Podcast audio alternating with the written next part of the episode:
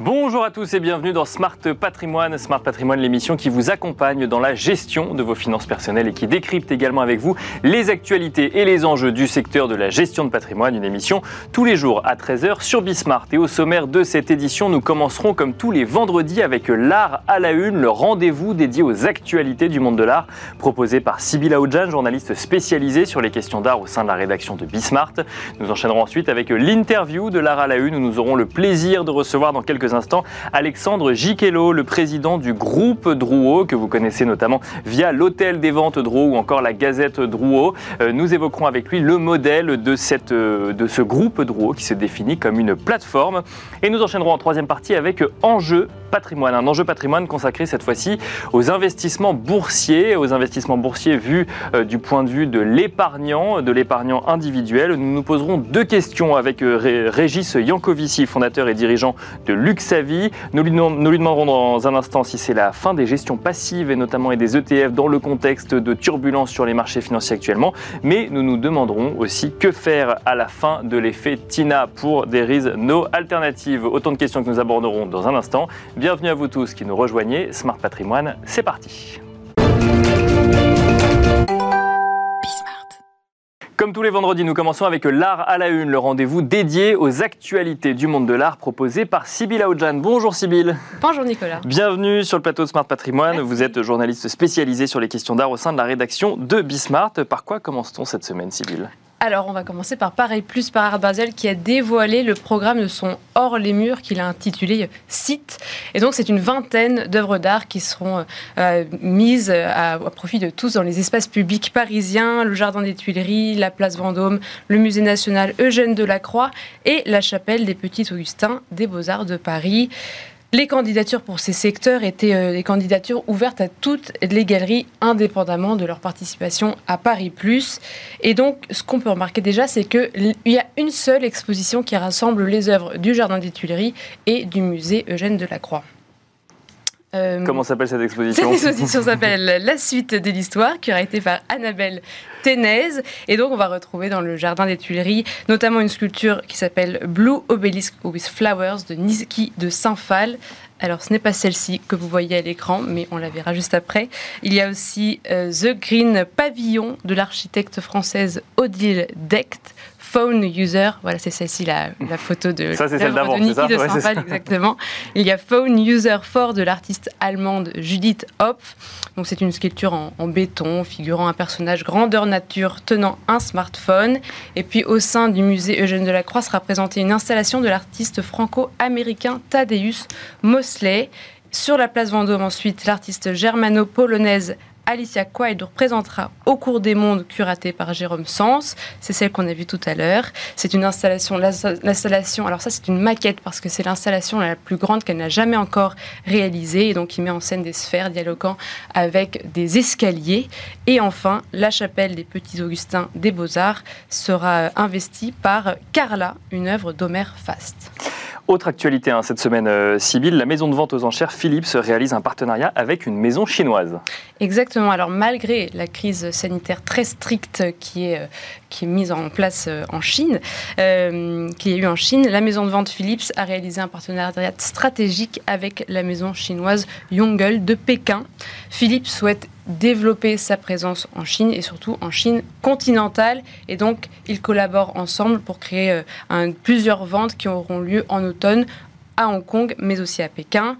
Il y aura d'abord euh, du 30, au 1er 30 novembre au 1er décembre une vente organisée par Philips autour d'œuvres d'art du XXe siècle, de l'art contemporain et de design. Et puis ensuite, tout début décembre, des ventes d'art moderne et contemporain à Pékin qui seront dirigées par la maison Yongle, permettant donc aux clients de Philips de participer aux ventes aux enchères en Chine continentale.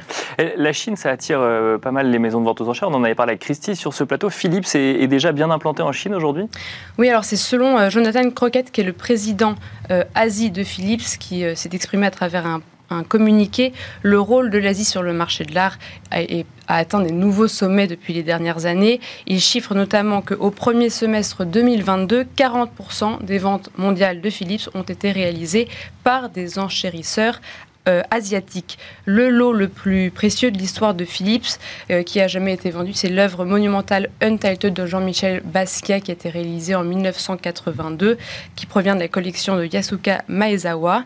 Et cette œuvre a été vendue à un collectionneur asiatique pour 85 millions de dollars. Et toujours dans ce, le cadre de l'expansion de l'entreprise en Asie, Philippe déménagera son siège social asiatique dans une tour conçue par Herzog et de Meuron à Hong Kong au printemps 2023. Et une fois n'est pas coutume, pour finir les actualités dans le monde de l'art avec vous, Sybille, on revient sur un feuilleton juridique, une fois encore. Voilà encore une, histoire voilà, d'escroquerie dont on avait déjà parlé. Qu'on aime tant dans cette émission. C'était celle du marchand d'art euh, Inigo Philbrick, surnommé le mini Madoff du marché de l'art. Alors ce jeune marchand euh, américain de 35 ans avait été reconnu coupable d'avoir escroqué pour 86 millions euh, de dollars ses clients en vendant plusieurs fois la même œuvre ou alors en vendant tout simplement des œuvres qu'il n'avait pas, une sorte de euh, schéma à la Ponzi, comme on pourrait dire. Bien sûr. Il avait eu euh, 7 ans de prison et aujourd'hui, en fait, c'est son partenaire commercial et conseiller financier et aussi marchand d'art britannique qui s'appelle Robert Newland qui a reconnu son implication. Il a été extradé vers les États-Unis le 22 septembre dernier et il a plaidé coupable pour complicité. Il risque jusqu'à 20 ans de prison, mais ça, ce sera une décision juridique voilà, ultérieure. Ultérieure que nous pourrons suivre comme un feuilleton dans Smart Patrimoine et notamment dans l'art à la une euh, merci pour ces actualités civiles et nous avons le plaisir d'accueillir ensemble sur le plateau de Smart Patrimoine Alexandre Giquello, président du groupe Drouot. Bonjour Alexandre Giquello. Bonjour. Bienvenue sur le plateau de Smart Patrimoine. Alors euh, on dit le groupe Drouot puisqu'il n'y a pas que l'hôtel des ventes Drouot, il y a plusieurs activités. Vous vous définissez comme une plateforme, la plateforme Drouot. Est-ce que vous pouvez nous expliquer un petit peu quelles sont les activités du groupe Drouot? Évidemment, l'activité historique, le cœur de métier, ça reste l'hôtel des ventes. Bien sûr qui est, je le rappelle, le plus, le plus grand hôtel des ventes du monde. En France, on a un peu tendance toujours à oublier ça, mais c'est quand même euh, un hôtel qui, euh, qui fait plus de 500 ventes par an, euh, avec 5000 personnes par jour. Enfin, c'est vraiment une très très grosse et belle, et belle machine. Un hôtel des ventes qui n'est pas une maison de vente aux enchères, hein, qui accueille ah des ventes aux enchères, mais qui n'est pas une maison de vente aux enchères à proprement parler. C'est un outil. C'est un Vous pouvez nous expliquer la différence? Une maison de vente aux enchères est, un, est une société intégrée alors que l'hôtel, des ventes euh, est une plateforme qui accueille toutes les maisons de vente euh, possibles et euh, chacun a pour caractéristique d'être à la fois le concurrent du voisin, mais de mettre en commun des, moyens communs. voilà, c'est une particularité très française, mais qui marche très bien. Et donc le groupe Drouot, ça rassemble énormément d'activités aujourd'hui. Oui, bah, historiquement, très rapidement, Drouot a eu en charge l'activité d'annonce de vente avec la Gazette de Rouen. Bien sûr. Depuis 1891, je crois. Et puis, euh, tout à fait récemment, on a développé depuis euh, les années 2006, euh, évidemment, la partie numérique, qui, elle, s'est développée de façon vertigineuse en quelques années. Pour vous donner une petite, une petite idée, le Covid a été pour nous une plateforme de lancement incroyable. Les ventes qu'on appelle dans un bon français euh, online only, ont progressé de 200% depuis le Covid. Pour vous donner des chiffres qui sont. D'accord. Et ça, quand on parle de vente online only, ça veut dire que euh, la galerie euh, ne se déplace plus, par exemple, pour faire sa vente à Drouot Elle fait. C'est-à-dire que la vente est 100% dématérialisée. D'accord. Les objets sont dans un entrepôt, photographiés, passent sur Internet, sont achetés par un, un acheteur qui, va, qui ira chercher le lot ou se procurer le lot directement dans le hangar. Il n'y a plus d'exposition, plus de vente physique, plus de marteau. Euh, c'est autre chose, mais ça se développe beaucoup, notamment pour les ventes plus modestes et qui, qui ont moins d'intérêt euh, médiatique. Parce que forcément, du coup, les frais sont peut-être euh, moindres quand on passe seulement par la plateforme online. Qui peut être exactement, exactement. C'est-à-dire que les frais pour une maison de vente sur une structure online only sont infimes par rapport à ceux engagés dans une vente classique où il y a un transport, une assurance, euh, du personnel, euh, une présence. Mais, mais, là, vous changez radicalement de métier quand même par rapport à, votre métier d'origine. Sur ça, vous, vous, êtes vraiment sur un métier de plateforme digitale presque. Oui. Draw.com, c'est une plateforme digitale, mais c'est toujours le, même métier. Le même métier, c'est vendre des objets d'art pour le compte d'un client. Ce qui change, c'est le médium, en fait. Médiateur, voilà. Et on, on, a changé effectivement radicalement euh, parfois de métier, mais le fond reste le même. Et l'objectif que je, que je, fixe pour le groupe Drouot, c'est de devenir la, la, plus grande plateforme la plus efficace, du moins possible, pour tous les aspects et toutes les caractéristiques du marché de l'art des ventes publiques. Ça, c'était un passage vraiment obligé pour euh, redynamiser, moderniser euh, l'hôtel l'hôtel Drouot. Oui, évidemment. Évidemment, si aujourd'hui l'hôtel Drouot était le seul actif du groupe, bon, les locations de salles pour les ventes, euh, pour les ventes on aurait des, des difficultés importantes, puisque euh, les ventes euh, diminuent en nombre, mhm. mais augmentent en chiffres. D'accord.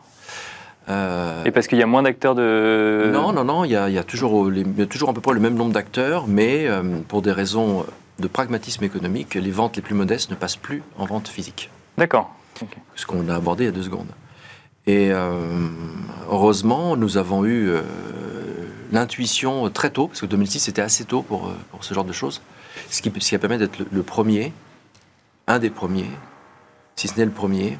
Et aujourd'hui, euh, la plateforme Draw.com est la première en Europe.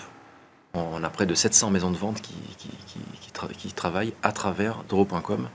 Et je le rappelle, dans le groupe Draw initialement, il n'y a qu'une cinquantaine, une soixantaine de maisons de vente.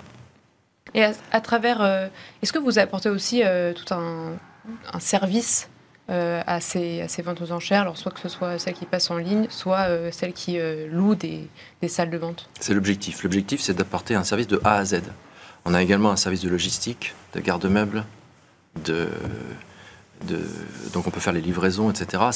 L'idée est vraiment de, de garantir un service du début à la fin et le meilleur possible pour les ventes publiques. Alors, une, question que j'ai envie de vous poser et que je pense que beaucoup de monde euh, se, pose quand on parle de, vente aux enchères, c'est vrai qu'on a un peu cette image d'épinal euh, des euh, toiles de maître adjugées à des millions, voire des, des millions d'euros, des milliards, peut-être pas encore, mais des millions d'euros ou autres. Qu'est-ce qu'on achète Enfin, vous êtes la meilleure personne pour répondre à cette question. Qu'est-ce qu'on achète aux enchères en 2022 aujourd'hui? Alors, ça fait des années que j'estime que notre métier est vraiment sorti de l'image d'Épinal et a un avenir absolument incroyable. Parce que la vente publique, depuis son origine, et Dro depuis 1852, est complètement éco-compatible puisqu'on recycle en permanence des objets. Et on ne crée pas, on ne va pas euh, couper des sapins en Suède. Bien sûr, hmm. Donc, euh, je vois avec les générations, avec mes enfants, des générations d'adolescents aujourd'hui, ils veulent plus acheter d'objets neufs. Ils ont, et notre euh, recyclage permanent d'objets d'art très importants ou d'objets de décoration plus modestes a un avenir, selon moi, flamboyant. Mais ça, ça repose aussi sur le fait que vous apportez votre expertise et euh, peut-être euh, il y a le label de Rouault qui fait que euh, quand c'est passé par les maisons de vente, enfin par les, vos salles, on est sûr que c'est des œuvres expertisées. Exactement. Tout le monde peut vendre un Drouot alors, il faut un. Non, il, faut, non, il, faut, il, y a un gage de qualité quand même. un agrément. D'accord. Un agrément du conseil d'administration. Et ce qu'il faut préciser, c'est que Dro est un gage de, qualité, mais la France est un gage de qualité, puisque en, France, la vente publique est réglementée par la loi, mhm. et de façon assez stricte, et c'est le seul pays au monde. Les États-Unis, qui avaient une toute petite réglementation, ont aboli totalement, ils ont libéralisé totalement le marché, et ce qui, ce qui permet d'avoir la garantie. Le modèle, le modèle à la française, c'est un commissaire-priseur et un expert indépendant. On a, on a les meilleurs experts du monde en France, on a des très bons commissaires-priseurs, et euh, effectivement, l'achat est absolument garanti et le consommateur est totalement protégé. comment ça se passe C'est il va y avoir la maison de vente qui vous allez passer en revue toutes euh, toutes les œuvres qui vont vouloir vendre au sein de vos salles? Hélas, non, j'aimerais bien. ça me semble un petit peu colossal. oui, ça, serait colossal, mais euh, étant une plateforme, on offre un service, mhm. et donc on n'a pas de, on n'a pas encore de contrôle sur euh, la qualité du service qui est rendu. En revanche, c'est la mission du Conseil des ventes en France, qui lui contrôle, c'est notre organisme de tutelle, il contrôle la, bonne, euh, la bonne conduite des ventes publiques en France. Vous l'aurez compris, mes questions sont généralement en lien avec l'image d'épinal de la maison de vente aux enchères. Deuxième question, est-ce qu'il faut être riche pour acheter aux enchères aujourd'hui? Euh, euh, oui, il faut, être, il faut être riche, il faut être très riche en imagination. D'accord. il faut être riche dans sa tête. Non, euh, évidemment, les objets d'art par nature sont toujours un petit peu, un petit peu chers, parce qu'ils sont rares, ils sont, et plus ils sont beaux, plus ils sont rares, plus ils vont être chers, et on va atteindre des prix parfois considérables.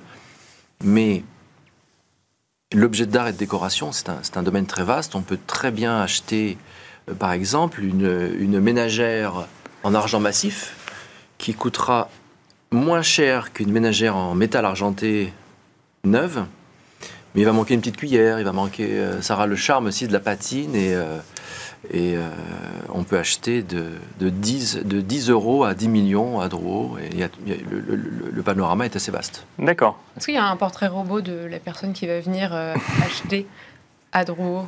Est-ce que c'est une certaine. Mais j'aimerais qu'il évolue ce portrait robot. Aujourd'hui, c'est quelqu'un quand même, c'est un connaisseur. Oui. Qui a du temps pour pouvoir visiter les expositions, euh, savoir exactement repérer, euh, des curieux. Euh, c'est un musée éphémère permanent. Vous avez en permanence des objets d'art très importants et surtout vous avez un, éventail. vous passez de la préhistoire à, l'art contemporain en, passant dans, par tous les secteurs, les bijoux, l'art primitif, les livres, je ne sais pas, la paléontologie, ce que vous voulez. Donc ça, c'est ça, c'est le, ça, c'était cette image un peu, un peu classique. Et demain, du grâce coup au numérique, on peut de son bureau euh, ou de, sa, de, de son temps libre à la maison consulter euh, les objets sur, le, sur Internet, euh, se faire appeler par des messages d'alerte. Si vous collectionnez Van Gogh, parce que vous avez bon goût, vous mettez un mot-clé Van Gogh, vous recevez tout- tout- toutes les références Van Gogh à travers les 700 maisons de vente qui vendent à- sur Draw.com. Et c'est devenu beaucoup plus facile. Très rapidement, vous nous avez évoqué le, le profil euh, historique, le profil vers lequel vous voulez aller demain. C'est quoi? C'est euh, le, le trentenaire qui meuble son appartement, par exemple, ou, euh, ou on n'est pas jusque-là quand même? Oui, le profil, c'est l'objectif, c'est de prendre la place d'IKEA. Oui. C'est ça. Très clairement. Et c'est pas impossible. C'est pas impossible. Enfin, toute proportion gardée. Bien sûr, oui, oui, bien sûr. Et puis c'est pas le même, c'est pas le même profil euh, ni intellectuel ni social. Hein. Faut, faut- c'est quand même euh, l'intérêt des objets d'art euh, fait appel quand même à un minimum de, de- de- voilà de fonds euh, de culture et d'éducation. Il faut dire les choses telles qu'elles sont, mais d'élargir au maximum. le, le- le- le panorama des clients. On, on parlait du 19e siècle avec d'Épinal. Ouais. C'était une époque où Drouot était totalement fermé. Non, c'était une, c'était une institution ouverte, mais les marchands, les professionnels faisaient en sorte de tout fermer, de ne divulguer aucune information. Tout était secret, tout était, c'était un monde très, très secret. Aujourd'hui, c'est tout le contraire. Et euh, on a atteint aujourd'hui le millionième quand même acheteur sur Draw.com. Eh ben, on finira là-dessus sur ce millionième acheteur sur Drouot.com. Merci beaucoup Alexandre Giquello, président du groupe Drouot. Merci également Sybilla Oudjan, journaliste spécialisée sur les questions d'art au sein de la rédaction de Bismart. Et quant à nous, on se retrouve tout de suite. Et nous enchaînons à présent avec Enjeu patrimoine où nous allons revenir sur plusieurs sujets boursiers euh, en ce qui concerne l'épargnant final. Nous allons tenter de comprendre un petit peu le contexte actuel et pour cela, nous avons le plaisir de recevoir sur le plateau de Smart Patrimoine Régis Yankovici, fondateur et dirigeant de Luxavi. Bonjour Régis Yankovici. Bonjour Nicolas. Bienvenue sur le plateau de Smart euh, Patrimoine. Euh, certains de, qui nous écoutent connaissent certainement votre nom puisque vous avez tenu une chronique pendant un an et demi sur Radio RCJ et vous avez, euh, j'ai envie de dire, euh, bah, réuni toutes ces chroniques dans un livre qui s'appelle Parlons peu, parlons bourse que l'on va la voir à l'écran euh, dans un instant où vous commentez avec humour un petit peu l'actualité euh, des marchés financiers.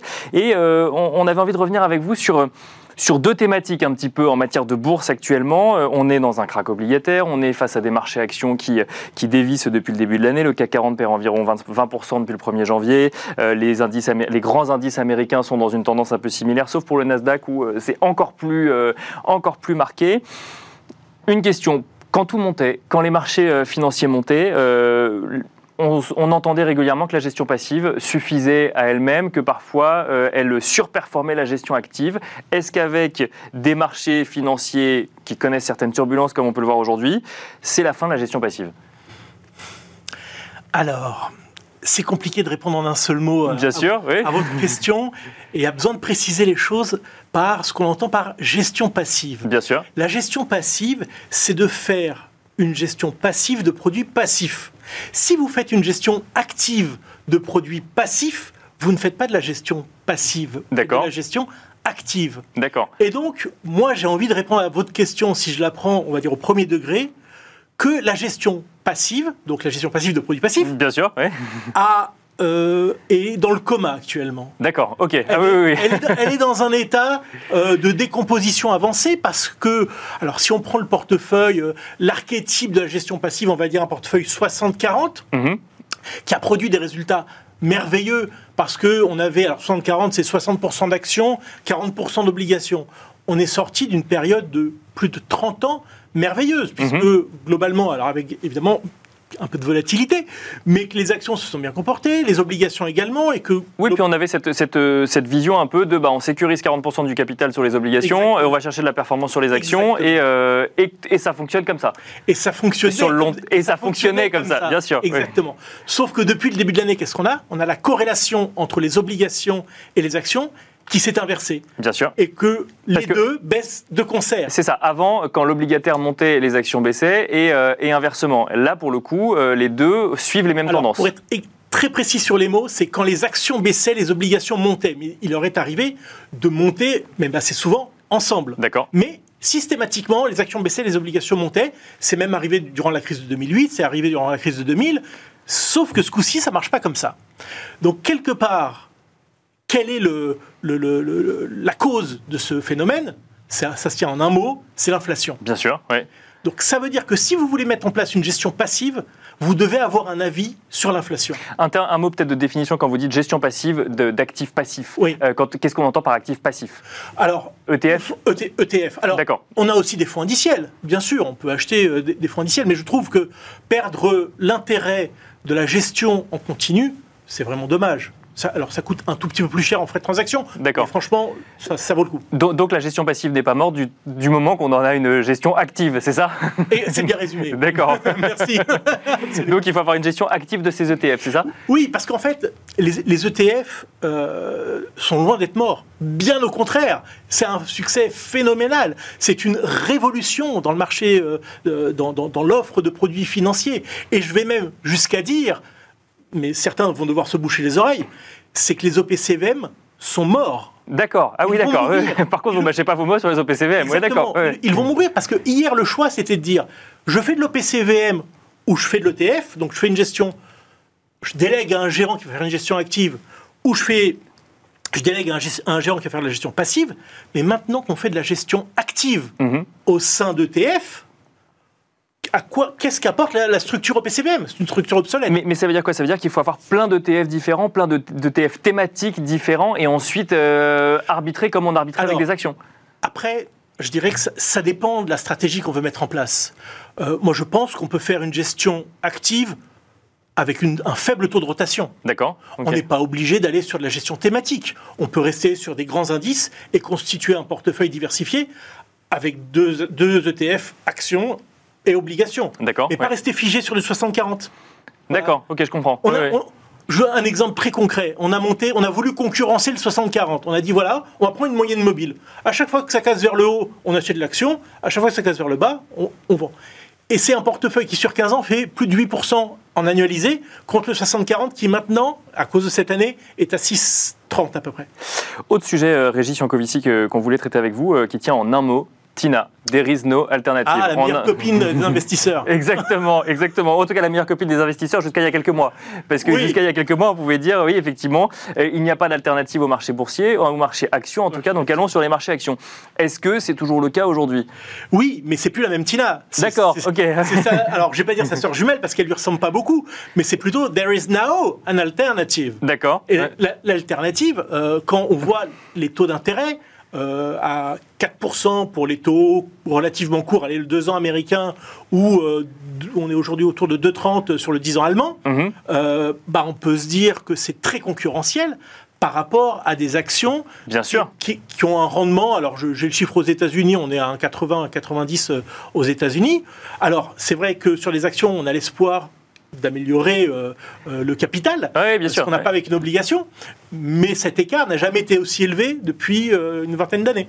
Donc, donc ça veut dire que l'alternative maintenant c'est d'aller sur les marchés obligataires et donc c'est euh, on, on- on perd finalement euh, mais ça va en, enfin ça, ça va à l'inverse de ce que vous nous disiez tout à l'heure euh, des quand, quand les marchés aujourd'hui on a des marchés actions qui baissent et des marchés obligataires Non, qui, moi je qui vous ai fait la photographie Oui, bien sûr. à aujourd'hui.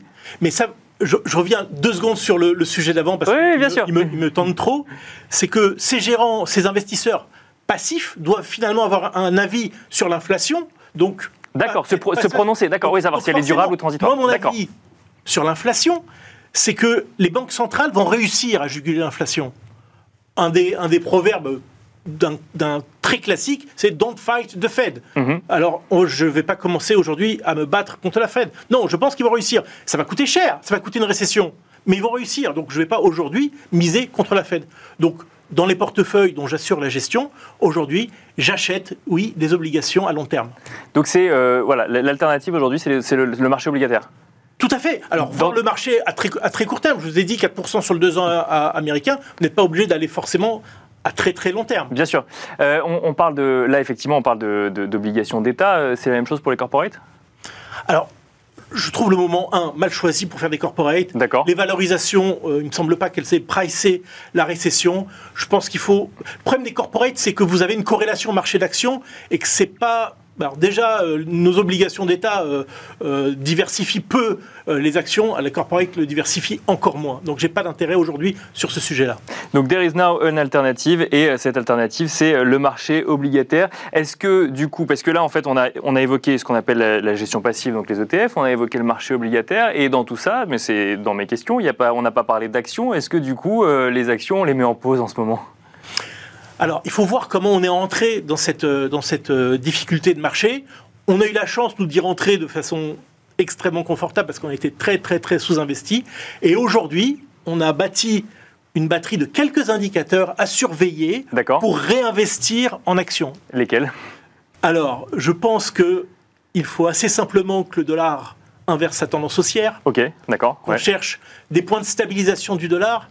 Il faut, alors ça c'est financier, d'un Mhm. point de vue macroéconomique, il faut que le marché de l'emploi aux États-Unis se dégrade pour dire que la Fed a commencé un processus, a mis en place un processus. On l'a pas encore vu, ce marché de l'emploi, il reste quand même assez solide. Voilà, je vous ai donné deux, deux- Bien deux sûr, bah, alors même que Oui. justement, ça, fait, ça fait partie des, des- des- des missions de la Fed de, de, de- de maintenir l'emploi aux États-Unis. aujourd'hui, elle a fait son choix. hein. Entre Euh, les- entre oui, bien sûr, elle a fait son choix, ces c'est sûr, c'est missions-là, sûr, c'est sûr, oui. c'est- C'est l'inflation, c'est la problématique de l'inflation, et ils vont, ils vont réussir. Et donc, si jamais le marché de l'emploi se dégradait aux États-Unis, selon vous, ce serait une bonne nouvelle pour revenir sur les actions? Ah ben, il est clair qu'aujourd'hui, les mauvaises nouvelles macroéconomiques seront des bonnes nouvelles pour le marché boursier. C'est, pour moi, c'est une évidence. Et dès lors que le- le- les investisseurs renifleront le début de la récession vraiment euh, concrètement et des- la détérioration des chiffres macroéconomiques, les marchés remonteront. Merci beaucoup, Régis Yankovici, d'être venu sur le plateau de, Smart. Patrimoine pour, euh, pour commenter un petit peu cette actualité euh, boursière, bon, dans un exercice de 10 minutes. hein. donc, effectivement, on va, on va à l'essentiel. hein. Mais merci. Je rappelle que vous êtes fondateur et dirigeant de Luxavi et que vous avez écrit un livre qui, que l'on voit apparaître à l'écran qui reprend donc vos chroniques pendant un an et demi sur Radio RCJ. Parlons peu, parlons bourse. Merci beaucoup. Et quant à nous, on se retrouve lundi prochain à 13h sur le plateau de Smart Patrimoine.